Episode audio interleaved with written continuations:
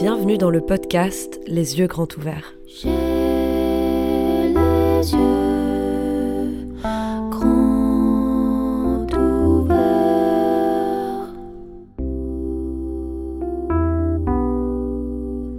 Le PIB, l'ennemi de la transition écologique C'est un indicateur controversé qui fait débat et c'est ce dont on va parler aujourd'hui.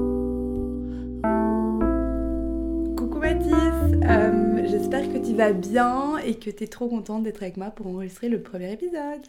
Bah ouais, trop bien, c'est hyper drôle, on est, on est dans ma chambre avec euh, ce petit micro, j'ai l'impression que c'est hyper pro, mais je suis trop contente et puis bah j'espère que les gens vont apprendre des trucs. Euh, du coup, pendant cet épisode, ce- c'est ce premier épisode, euh, on va essayer, essayer d'expliquer vraiment le rôle qu'a euh, l'indicateur du produit intérieur brut, qu'on connaît comme euh, PIB, euh, dans nos sociétés modernes. Donc, en gros, le PIB, c'est l'indicateur de croissance de nos économies. Et ici, on discutera vraiment du PIB comme, comme indicateur, mais la thématique de la croissance économique ça, on, on en discutera dans un, dans un autre épisode. Donc, je pense que pour, pour commencer, il serait quand même important de comprendre d'où vient le PIB et quelle est son histoire. Ouais, en fait, le PIB est né dans un contexte qui était assez spécial. C'était une demande du Congrès américain euh, en 1932 à Simon Kuznets de créer une comptabilité nationale aux États-Unis pour répondre un peu euh, aux problématiques après la crise de 1929, la Grande Dépression. Et donc en gros, le but c'était euh, de, pouvoir comptabiliser un peu quels ont été les effets de cette crise sur le pays. Et ensuite, de fil en aiguille, à la fin de la Seconde Guerre mondiale, la France est dévastée et donc il faut mobiliser des ressources pour planifier des investissements, pour reconstruire le pays. Et donc on continue à utiliser un petit peu euh, cette comptabilité nationale qui avait été commencée, euh, commencée euh, dans les années 1930 avec Simon Kuznets et, et on l'utilise à ce moment-là pour reconstruire le pays. Et parce que tous les efforts doivent être mesurés, comment Eh ben, on, doit savoir quel est l'argent que possède le pays et comment est-ce qu'il compte l'in- l'installer. En gros, le seul truc que j'essaye de dire ici, c'est que le PIB est né dans un contexte qui était très spécifique euh, pour répondre à des problématiques économiques très précises après la Grande Dépression. Et après la conférence de Bretton Woods en 1944, la conférence de Bretton Woods, juste pour, euh, pour le rappeler, euh, c'était l'objectif d'organiser le système économique monétaire international après la Seconde Guerre mondiale. C'est à ce moment-là que le PIB devient le principal outil pour mesurer l'économie d'un pays, et puis ça se mondialise et ça se démocratise. Et en fait, le gros truc qui est important, c'est qu'à cette période-là de l'histoire, le PIB est quand même hyper corrélé avec le bien-être parce que bah, la, France est dévastée et donc la population est globalement euh, dans le besoin. Et donc du coup, euh, le PIB, en tout cas l'augmentation de la croissance économique qui est mesurée par le PIB, a permis un peu de donner une direction fléchée à l'humanité dont elle avait besoin après la Seconde Guerre mondiale. C'est les 30 glorieuses. Et en particulier, le PIB par habitant a permis de se rendre compte un peu du niveau de développement des pays et notamment du niveau de développement de, bien-être, de confort des habitants. Et le logement, le confort, euh, la nourriture, etc., l'accès aux services publics. Et donc à ce moment-là, plus il y a de PIB par habitant, plus les gens sont heureux parce que plus ils possèdent un certain confort de vie. Et c'est comme ça qu'on commence à utiliser vraiment le PIB. Euh, ok, donc le, le PIB, c'est l'indicateur aujourd'hui de notre comptabilité nationale, comme tu viens de dire. Mais comment est-ce qu'on mesure ce PIB et il se base sur quoi? En gros, le PIB, c'est vraiment euh, la mesure de la richesse qui est créée par tous les agents, euh, qu'ils soient privés ou publics, sur un territoire national pendant une année. On peut calculer le PIB un peu de trois manières, ou sur les dépenses du territoire, ou sur les revenus, ou sur les valeurs ajoutées. Je ne vais pas rentrer dans les détails de la formule parce que en vrai, pff, je crois pas que ce soit nécessaire ici. Euh, mais en gros, le PIB mesure toutes les choses qui ont un prix, donc par exemple tous les services marchands, tout ce qui se paye. Et donc, le PIB exclut toutes les choses qui n'ont pas de prix. Par exemple, si on échange un livre euh, sans faire circuler d'argent, toi et moi, tu me prêtes un livre, euh, je te prête un livre, c'est du troc. Donc ça compte pas dans le PIB. Par contre, si tu vas acheter le même livre dans la librairie d'en bas, vu que tu payes, hop, ça devient, euh, ça devient une comptabilisation positive dans le PIB. Ok, donc le PIB, il est hyper ancré dans les histoires. Euh, c'est l'indicateur de notre croissance économique et donc de notre euh, progrès de la société. Euh, mais je pense que ce qui est hyper important de noter ici, c'est surtout la corrélation directe entre le PIB et l'utilisation d'énergie, surtout depuis la révolution industrielle. quand tu regardes, si tu peux, si imagines deux courbes, bah, en fait, quand celle du PIB, elle augmente, bah, celle de l'utilisation d'énergie, elle augmente aussi. En gros, elles augmentent euh, plus ou moins parallèlement. Et donc, pour créer du PIB, il faut de l'énergie. Et cette corrélation, elle est positive et donc elle est hyper liée. Euh, le PIB, c'est un indicateur qui est reconnu mondialement par tous les pays. mais on a, quand même, on a quand même vu en lisant plein de trucs dessus qu'il est hyper critiqué aujourd'hui surtout à cause du changement climatique, comme étant en fait une mauvaise représentation de notre situation sociale et écologique euh, des sociétés. Mais pourquoi c'est une aussi mauvaise représentation? Je pense que le premier truc à vraiment comprendre, c'est que le PIB, c'est un flux et pas un stock. Ça veut dire qu'on parle vraiment des flux monétaires d'une année sur un territoire. C'est toutes les transactions monétaires de l'année pour un pays, en gros. Et donc du coup, il ne prend pas en compte la destruction du stock. Le stock, on peut considérer que c'est ce, que le euh, ce que le pays possède déjà. Par exemple, le pays possède déjà des autoroutes ou possède déjà des forêts. Toutes ces choses-là, vu qu'elles sont déjà dans le pays, elles ne sont pas considérées comme des flux additionnels sur l'année, donc elles ne sont pas comptabilisées dans le PIB. C'est pour ça qu'on parle d'un produit intérieur brut d'ailleurs et pas d'un produit intérieur net, parce qu'on ne prend pas en compte la dépréciation du stock, du capital. Donc la détérioration du stock, n'affecte pas le PIB. Mais même pour aller plus loin, détruire le stock, c'est plutôt bon pour le PIB. Je vous explique parce que ça paraît pas logique. Il y a Keynes, euh, qui est un économiste, qui disait creuser des trous et les reboucher, c'est bon pour le PIB. Pourquoi? Parce que quand je creuse un trou, c'est du stock de capital naturel, je détruis euh, une partie de mon stock, mais ça n'a pas d'impact dans mon PIB. Mais pour le reboucher, j'embauche des gens et donc il y a des flux monétaires et à ce moment-là, ça a un impact positif dans le PIB. Par exemple, une guerre qui détruit le patrimoine d'une ville n'affecte pas le PIB. Quand je détruis ma ville, euh, comme c'est du stock, c'est mon stock d'immobilier, euh, ça n'impacte pas mon PIB. Par contre, quand je vends des armes pour la destruction de ma ville, ou quand j'embauche des gens pour la reconstruire, ça augmente mon PIB parce qu'à chaque fois, il y a une transaction monétaire. Quand je vends des armes, il y a, une transaction monétaire. Quand j'embauche des gens, il y a une transaction monétaire. Donc le gros problème du PIB, c'est qu'il ne comptabilise pas ce qui est le fruit d'une transaction monétaire. Il est indifférent à ce qui est néfaste ou bénéfique à la société. Même une activité néfaste pour l'environnement engendre une augmentation du PIB. En gros, une vente d'armes ou une vente de légumes bio, ça a la même valeur uniquement monétaire dans le PIB. Un exemple euh, qui me parle beaucoup, c'est par exemple un arbre dans la forêt, il n'a aucune valeur monétaire. Il est là, il a grandi, ok. Il rend service à la société cet arbre, tu vois, parce qu'il capture du CO2, euh, il refroidit l'atmosphère, etc. Par contre, cet arbre n'a pas de valeur jusqu'à ce qu'il soit coupé et vendu. Parce que quand il est coupé et qu'il est vendu, là, il y a une transaction monétaire, et cette transaction monétaire, elle fait augmenter le PIB. Donc là, en gros, plus je détruis des arbres, plus je fais augmenter mon PIB. Enfin, si je les vends. Un feu de forêt, je détruis mon stock de capital naturel, mais pourtant, ça ne rentre pas dans mon PIB puisque c'est mon stock. Par contre, quand j'embauche des pompiers, des pompières, je sais pas ce que c'est le féminin pompier, mais pour euh, venir éteindre le feu, eh bah à ce moment-là, je vais les payer et donc du coup, ça va avoir un impact positif dans mon PIB. Donc je veux pas faire un espèce de, de raccourci trop simple, mais juste pour imager, un feu de forêt, ça n'a pas d'impact dans mon PIB. Par contre, venir l'éteindre, je paye des gens, c'est positif pour le PIB. Moi, il y a une histoire que j'aime bien raconter, euh, c'est un peu story time, mais en gros, c'est l'histoire de l'île de Nauru. Nauru, c'est une, euh, petite île de 21 mètres carrés qui est au milieu du, du Pacifique, au nord-est de l'Australie, et elle est peuplée à peu près d'une dizaine de milliers d'habitants. Et elle est passée, cette petite île, du coup, du deuxième pays le plus riche du monde à la banqueroute totale en moins de 30 ans, après avoir sacrifié la totalité de ses ressources naturelles en phosphate. Le phosphate, c'est quoi? Le phosphate, c'est une denrée qui est assez rare, euh, notamment au moment de la révolution industrielle, agricole, etc., mm. parce qu'elle est utilisée dans les, dans les engrais. Nauru a plein de phosphate, et donc les Allemands commencent à exploiter au, début des années 1900 le phosphate. La légende dit vraiment que Nauru euh, était, euh, était ultra, euh, ultra intense en phosphate, c'était Byzance et qu'il suffisait vraiment de se pencher pour trouver du phosphate. Sauf que qui dit ressources disponibles à foison dit la ruée humaine pour extraire le maximum possible. Parce que si j'exploite un maximum, bah, je vais faire un maximum de cash. Et donc c'était Byzance. et à ce moment-là, le PIB explose. Et c'est à ce moment-là que Nauru devient euh, une des îles avec un PIB par habitant, mais les plus, phénoménales. Et en fait, entre 70 et 2000, euh, c'est 2 milliards d'euros euh, que génère le phosphate et dans les poches des Nauruans. c'est un truc de dingue, l'école, les soins, l'eau, l'électricité, c'est gratuit. Il y a une moyenne de genre 5 à 6 voitures par habitant. euh, Enfin, il y a énormément, énormément d'argent. Et euh, sauf que, bah, à un moment, évidemment, euh, les ressources en phosphate commencent un petit peu à, s'effondrer. Il y en a de moins en moins. Euh, tu vois l'impact sur l'île de manière générale. L'île commence à être dévastée. Et puis, au fur et à mesure, le, le PIB chute.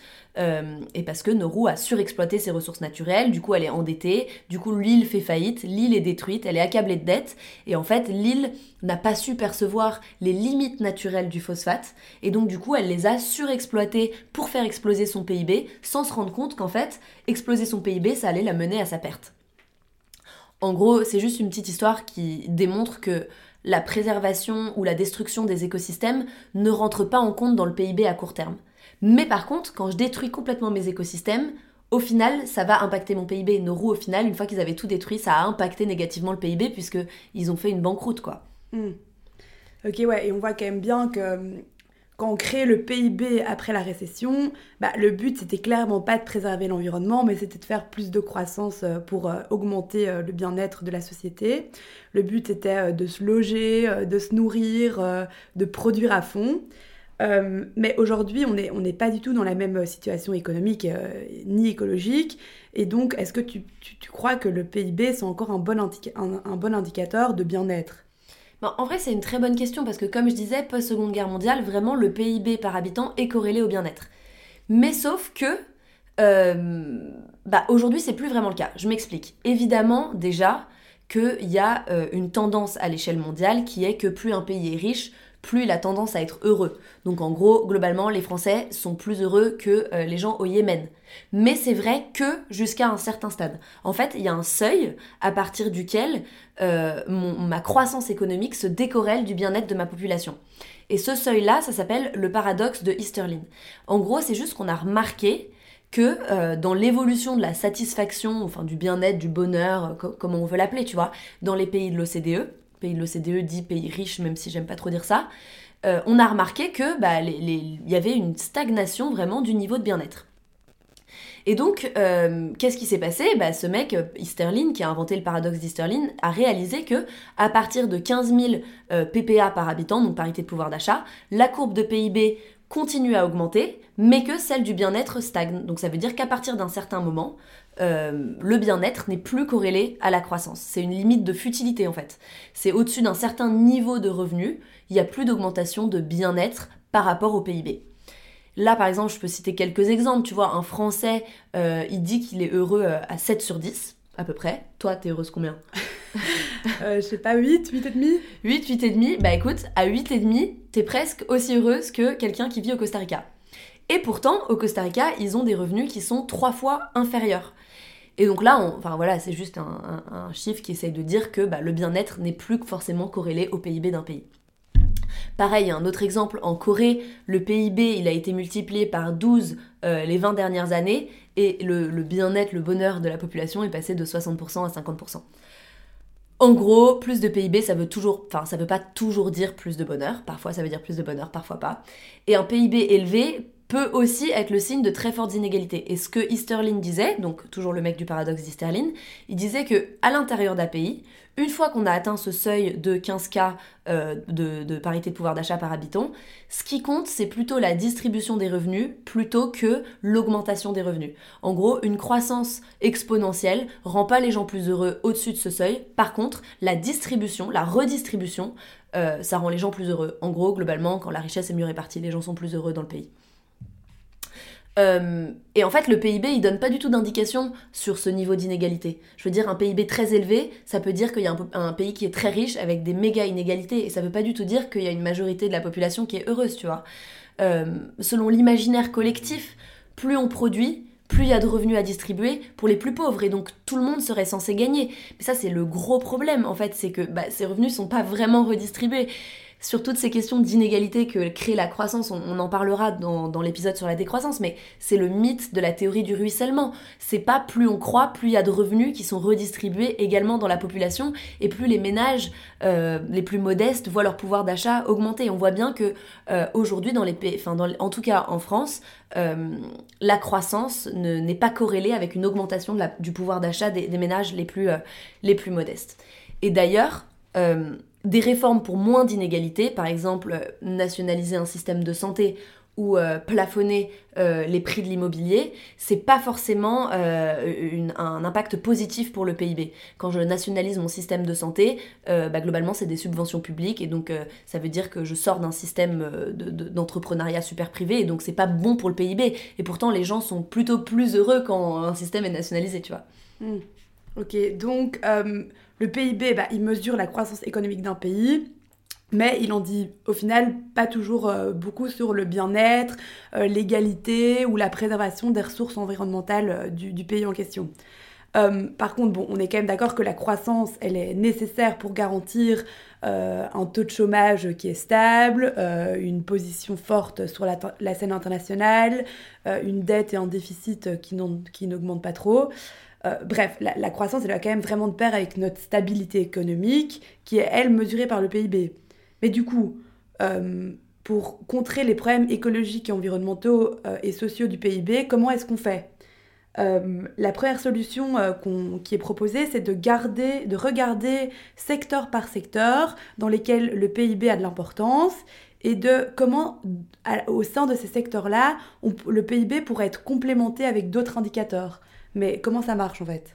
Ouais, c'est ça. Donc la première solution, en gros, pour se dire comment est-ce qu'on peut aller au-delà du PIB, puisque le PIB ne représente plus ni les limites environnementales, ni le bien-être de ma population, c'est de se dire, ok, déjà le PIB, il sert à quoi, tu vois? Et après, une fois qu'on sait exactement à quoi sert le PIB, on regarde comment est-ce qu'on peut l'alterner avec un autre indicateur. Euh, en gros, ça, c'est un peu le, point du Shift Project, donc c'est le think tank de, de Jean-Marc Jancovici, et il définit, lui, en gros, trois grandes catégories d'usage du PIB. Euh, un usage symbolique, un usage opérationnel un usage politique. Là, c'est un peu abstrait, mais je vais rentrer dans les détails.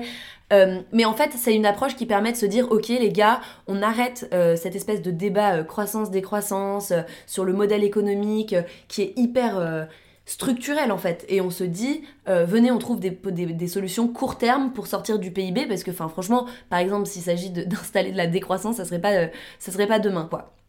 Donc, comment est-ce qu'on complète euh, les indicateurs par secteur? Bon, le PIB déjà, c'est un usage symbolique. Donc, dans euh, une situation géopolitique où il y a une compétition qui est ultra euh, mondialisée, les pays émergents qui sont dans la course un peu de la, suprématie mondiale, etc., le PIB, c'est une mesure de la puissance des nations. Donc plus le PIB est élevé, plus le pays est reconnu comme puissant et puis peut influencer euh, les autres pays sur la scène internationale, sur des débats à l'ONU, etc. Ça, en gros, ça se traduit par des classements internationaux, par l'OCDE, la Banque mondiale, l'ONU, etc.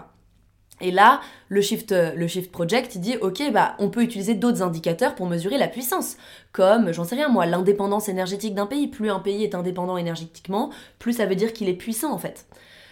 Euh, donc voilà, deuxième gros usage du PIB, c'est un usage qui est opérationnel, donc ça veut dire, euh, par exemple, les États doivent contribuer au budget des instances euh, supranationales.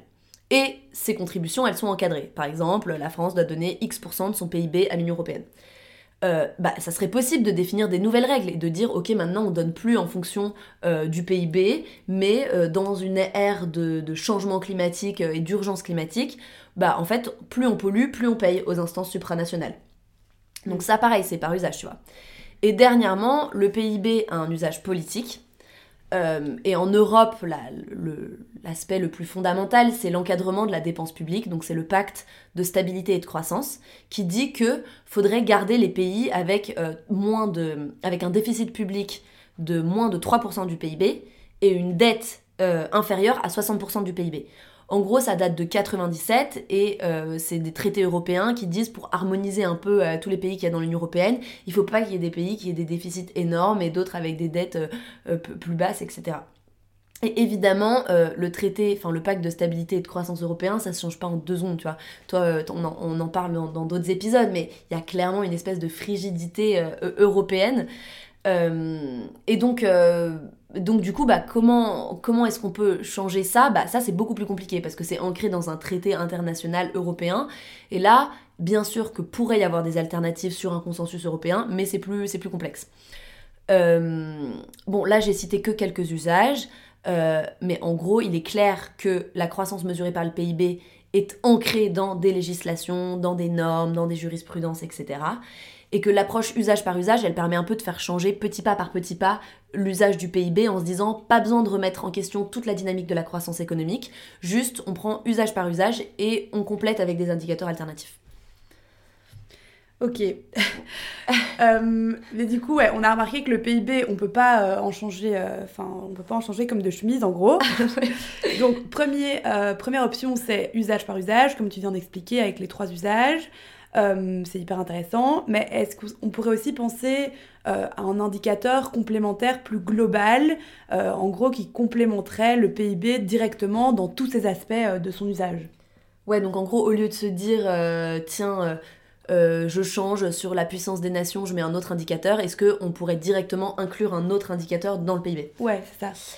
Ouais, bah en gros, euh, ça fait 50 euh, ans hein, qu'on critique le PIB depuis le, rapport Meadows. On dit arrêtez de mesurer votre croissance avec le PIB parce que ça, enfin, une croissance infinie dans un monde fini, c'est la classique phrase, c'est pas possible.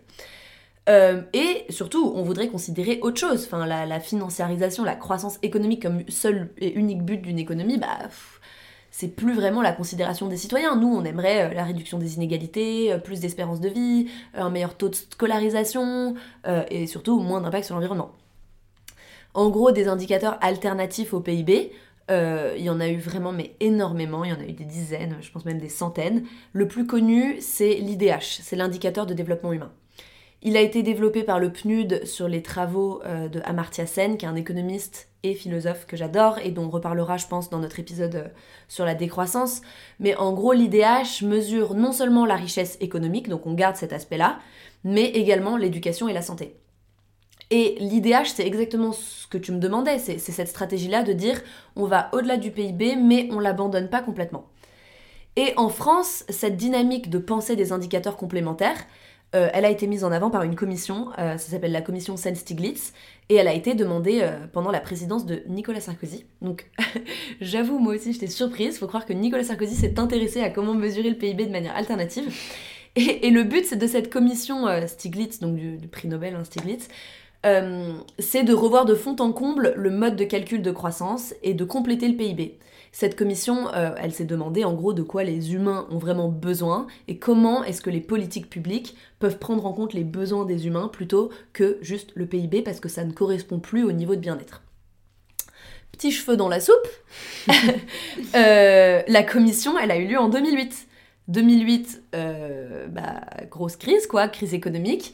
Et le problème, c'est que cette crise, elle a démontré hyper douloureusement combien l'absence de croissance abrupte, non planifiée, brutale, pouvait avoir des conséquences désastreuses sur le bien-être subjectif, tu vois. Euh, et notamment avec la hausse du chômage, la hausse de la pauvreté. Et on, parle souvent du taux de chômage des jeunes de 60% en Espagne et en Grèce parce que justement il n'y a plus de croissance économique à ce moment-là, etc. Euh, et donc, en effet, euh, cette situation démontre bien que la croissance, elle est quand même corrélée au bien-être et qu'en tout cas elle est corrélée encore dans le modèle d'aujourd'hui si on le le repense pas euh, entièrement, moins de PIB, ça veut dire moins de croissance, ça veut dire moins d'emplois et ça veut dire plus de précarité. Mais ça c'est une récession. Et c'est important de s'en rappeler parce que les économistes de la décroissance disent toujours mais, ne confondez pas la récession et euh, une stagnation économique qui est voulue et qui est planifiée. Le seul truc c'est que le timing là de la commission Stiglitz, il passe pas bien parce que bah, les gens se disent ok mais à aucun moment on va penser autre chose que de la croissance parce que quand il n'y a pas de croissance c'est juste trop le bazar. Donc en fait pour moi la, vraie question juste pour, pour conclure cette, ta, question c'est est-ce qu'on peut mesurer différemment la croissance? Parce que on, se rend compte qu'il faut quand même de la croissance pour une stabilité économique, en tout cas dans les dynamiques dans lesquelles on est aujourd'hui.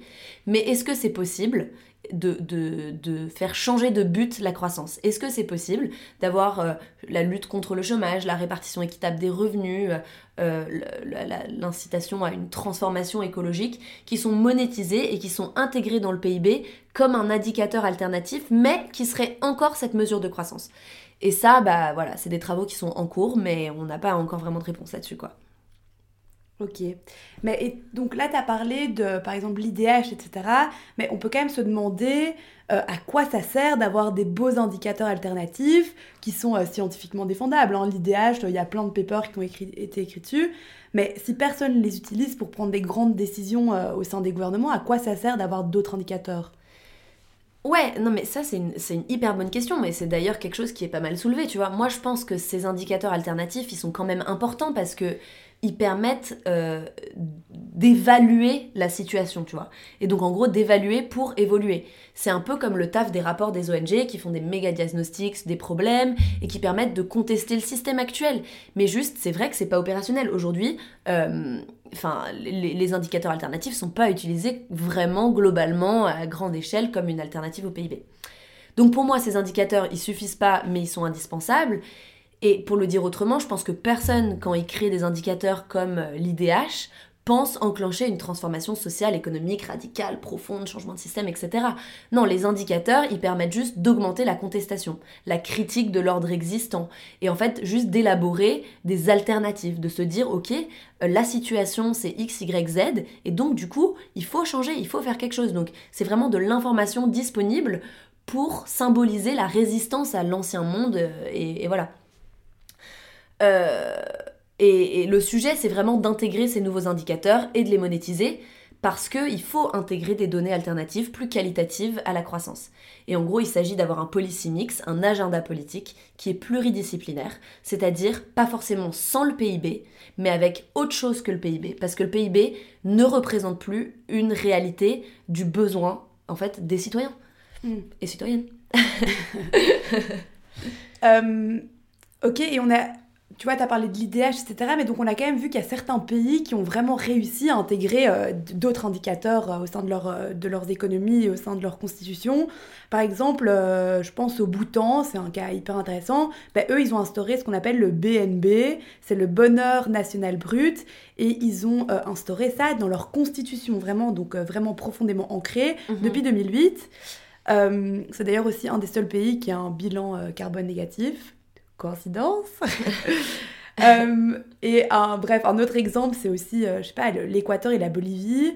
Euh, ils ont le concept de buen vivir, qui est traduit comme bien vivre. Bah, il est maintenant, ce concept-là, il est inscrit dans la Constitution. Donc on voit quand même que certains pays, bah, ils ont réussi à instaurer d'autres indicateurs qui sont complètement viables. Mais tu penses que c'est quoi le genre d'obstacle que les pays peuvent rencontrer s'ils décident d'intégrer un indicateur alternatif dans la Constitution? Ouais, tu as raison de préciser. C'est vrai qu'il y, a, complètement des pays qui ont, qui ont réussi à intégrer euh, dans, dans, leur, dans, leur, dans leurs textes fondamentaux des indicateurs alternatifs, mais ça reste quand même globalement à petite échelle. Euh, bah, les, gros, problèmes de, de, compléter le PIB par autre chose, le premier c'est que bah, intégrer des nouveaux indicateurs de bien-être au cœur du PIB, ça veut dire au final questionner la croissance. Je veux dire, si le bonheur, le bien-être, la cohésion sociale, euh, etc., ça devient les indicateurs phares euh, du but d'une économie, c'est assez possible que la logique de profit accumulative euh, bah, s'efface, enfin en tout cas se détériore. Et c'est pas du coup dans les intérêts de celles et ceux qui ont aujourd'hui du pouvoir d'influence. Donc en effet, mettre des indicateurs alternatifs, ça veut dire qu'il y a un compromis. Il y a certaines industries qui vont en bénéficier, d'autres moins. Et aujourd'hui, ceux qui ont, celles et ceux qui ont le pouvoir dans ces industries, bah, sont, sont, pas très chauds, quoi. Donc ça, c'est le, premier, c'est vraiment un jeu d'influence. Euh, deuxièmement, l'État national, par exemple la France, elle a quand même les mains liées sur la scène internationale. Je veux dire, depuis euh, la fin de la Seconde Guerre mondiale, euh, l'État a, perdu beaucoup de ses capacités d'intervention directe parce qu'on est rentré, euh, enfin non d'ailleurs c'est après la Seconde Guerre mondiale, c'est plutôt dans les années 80, mais dans une ère d'ultra-mondialisation qui fait que en fait les entreprises privées, elles sont pas juste soumises à l'État français, elles sont soumises aux lois internationales, surtout quand elles ont commencé à les s'implémenter à l'étranger, qu'elles ont d'autres filiales, etc. Donc, bah, y a le, le deuxième problème, c'est que bah, les États, ils n'ont pas vraiment la possibilité, même s'ils voulaient, de réguler les entreprises privées sur leur propre territoire. Et euh, dernièrement, euh, enfin, mesurer le bonheur, vas-y toi, mesurer le bonheur, tu vois. Comment est-ce qu'en termes de statistiques, en termes d'algorithmes, c'est des trucs qui sont tellement abstraits, c'est émotionnel, c'est... Donc, voilà, on revient un peu à, toujours à la même question, mais c'est de se dire euh, comment est-ce que je compare un enfant qui est instruit, un hectare de forêt qui est préservé, une tonne de CO2 qui est émise, une espèce préservée, une mobilette plutôt qu'un vélo, enfin c'est tellement de stats et enfin donc ouais juste en termes de, maths et d'algorithmes, bah, c'est compliqué quoi de mesurer le bonheur. Mm. Ok, donc on a, on a bien compris que l'implémentation en, tant que telle, donc les pensées c'est possible, mm. c'est d'ailleurs ça a déjà été fait pas mal de fois, c'est plus l'implémentation d'autres indicateurs ou d'indicateurs complémentaires, c'est rempli de complexité et c'est ça qui est vraiment un gros frein aujourd'hui. Euh, on a, donc on a vu plusieurs euh, options. Première option, c'est euh, une approche usage par usage, donc comme tu as dit avec l'usage opérationnel, politique, etc. Mm. Deuxième possibilité de repenser le PIB, c'est plutôt de penser comme un indicateur global, comme complément direct au PIB. Mm-hmm. Donc ça, c'était les deux options dont on a discuté. Est-ce qu'il y aurait une troisième option, tu penses, selon toi, euh, qui serait de, de, complètement abandonner le PIB en allant au-delà de notre approche hyper néolibéralisme de la croissance? Ouais, en gros, la dernière option, c'est, bah voilà, je sors de la croissance, et quand je sors de la croissance, on parle d'une économie stationnaire, d'une économie de décroissance, d'une économie de post-croissance, enfin, il y a énormément de vocabulaire là-dessus. Euh, et ça, c'est un sacré chantier, enfin, idéologiquement, c'est un chantier magnifique. Ça veut dire, euh, on repense notre rapport à la consommation, à la production, au travail, euh, à l'exploitation, à la biodiversité, etc. Et ça, enfin, on en reparlera en profondeur dans l'épisode sur la décroissance. Mais c'est un peu une, idéologie, donc cette idée de d'économie stationnaire, de décroissance, etc., qui dit, mais les gars, on saccage notre planète pour un indicateur, le PIB, que on a nous-mêmes créé. Donc, enfin, juste à un moment, prenons du recul et il faut savoir euh, prendre du recul et changer le système, etc. Euh, oui, bien sûr, enfin, ils ont raison, mais c'est juste dans l'implémentation, c'est compliqué. Mais on, y reviendra, il y a des choses très bien, euh, je pense, dans la décroissance, euh, et, notamment dans vraiment cette logique de sobriété, mais c'est une position qui n'est pas du tout dominante, et elle est principalement observée chez des académiques, et souvent, elle est considérée avec un peu une réticence des acteurs institutionnels, genre l'État, les entreprises, etc., et ils disent, ouais, ok, c'est une utopie écologiste. Donc voilà, euh, euh, penser la décroissance, c'est compliqué déjà parce qu'il faudrait repenser l'économie. Donc ça veut dire que le but de mon économie, c'est plus de faire un objectif de profit, c'est un niveau de bien-être soutenable et juste. Ça veut dire que ma comptabilité, le principe de l'actionnariat, des rendements à court terme, etc., tout doit être mis en question pour, avoir comme seul but de l'économie euh, la satisfaction des besoins des gens. Deuxième problème, euh, la décroissance, ça pose des petits soucis en termes de système démocratique. Comment je repense entièrement ma démocratie aujourd'hui euh, pour prendre en compte les minorités qui sont le plus impactées euh, par le changement climatique les générations futures qui vont être, qui vont subir les dégâts de ce que nous aujourd'hui on, fait. Comment est-ce que je donne une voix entre guillemets à la biodiversité dans le système légal, tu vois? Parce que Bon, comment est-ce que je repense mon système électoral qui est basé sur des mandats hyper court terme et que donc du coup c'est difficile d'avoir une vision long terme écologique qui prend du temps de restructurer, etc. Euh, donc voilà, la décroissance, on va rentrer plus en détail dessus, euh, mais c'est pas une idéologie qui est, euh, qui, qui, prône, quoi, qui est prônée, qui est principale. Aujourd'hui, c'est un peu un, c'est un peu, enfin voilà. Ouais, on n'y est pas encore complètement. Ouais, bof. Ok, euh, bah trop bien. Mais bon, tu nous as raconté euh, un tas de choses quand même là. J'aimais bien mes petites recherches. Euh, mais concrètement, qu'est-ce qu'on peut conclure de cet épisode Il faut faire la révolution, quoi? ouais, faut faire la révolution de ouf. une révolution éclairée, une révolution informée. Non, je rigole. En vrai, c'est pas le sujet faites la révolution si vous voulez. non, bon, en gros, je vais, je vais conclure euh, brièvement sur un peu les points, je pense, qu'il faut, qu'il faut retenir. Euh, le PIB, c'est un bon indicateur de croissance économique. Il est incomplet et il dépeint seulement une petite fraction du paysage réel. Le PIB est à double tranchant. Un côté face, production, et donc impact sur l'environnement. Deuxième côté, pile, PIB, ça ramène des revenus pour les salariés, pour les entreprises, pour l'État et en gros pour la croissance. Donc je pense que le problème c'est pas le PIB, c'est le monopole du PIB. Donc déjà numéro 1. Numéro 2, euh, c'est important de se rappeler que le PIB pour les économies en développement reste encore euh, nécessaire aujourd'hui dans le sens où en tout cas la croissance économique, elle est plus nécessaire dans des pays qui subissent des, niveaux de pauvreté élevés, euh, peu d'énergie, etc. Pourquoi? Parce que eux sont encore dans cette phase avant le paradoxe d'Easterlin dont je parlais tout à l'heure, qui est de dire le bien-être est encore hyper corrélé à la croissance. C'est surtout dans les pays riches où la croissance se décorrèle du bien-être. Et donc du coup, bah, quel est le but d'une économie si au final c'est pas de rendre les gens qui habitent ce territoire de plus en plus heureux? Donc les indicateurs alternatifs, priorité aux pays euh, qui sont déjà riches. Et euh, je pense le, le troisième point qui est important, c'est un enjeu d'éducation sur les indicateurs alternatifs. Que les gens comprennent la situation et que les gens s'éduquent et aient des, et des, revendications qui soient informées. Parce qu'il y a énormément de data qui est créée et que juste on n'y accède pas parce qu'ils sont pas non plus, euh, ils sont pas non plus hyper accessibles. Mais c'est important que les gens sachent euh, les diagnostics alternatifs qui existent. Et donc en gros, pour conclure, là, enfin comme tu dis, on a exploré un peu les trois pistes pour, euh, pour repenser le PIB, usage par usage, indicateur global, décroissance. Il y a des approches qui sont plus réformistes, donc c'est de dire bah, je change d'indicateur mais je change pas tout mon modèle. Et il y a des approches qui sont plus révolutionnaires, qui est de dire bah ok, il bah, faut remettre en question tout le système économique. Euh, bah voilà. J'ai pas de bonne réponse. Euh, je sais pas quelle est la solution. Euh, est-ce que euh, le réformisme du PIB peut porter ses fruits, peut radicalement changer notre rapport au vivant, etc., à la biodiversité, à notre manière dont on interagit avec nos écosystèmes Je sais pas, mais voilà, c'était des pistes de réflexion, quoi. bah merci d'avoir fait toutes ces recherches et de nous avoir donné toutes ces informations hyper intéressantes. J'espère que vous avez appris plein de trucs et que vous aurez trop envie d'écouter nos prochains épisodes. à plus J'ai les yeux grands ouverts. Merci de nous avoir écoutés. Pour retrouver les graphes, définitions, concepts qui ont été mentionnés dans l'épisode, vous pouvez suivre notre page Instagram les yeux grands ouverts du bas du bas. N'hésitez pas à nous contacter si vous avez des questions et à vous abonner pour suivre nos prochains épisodes. A plus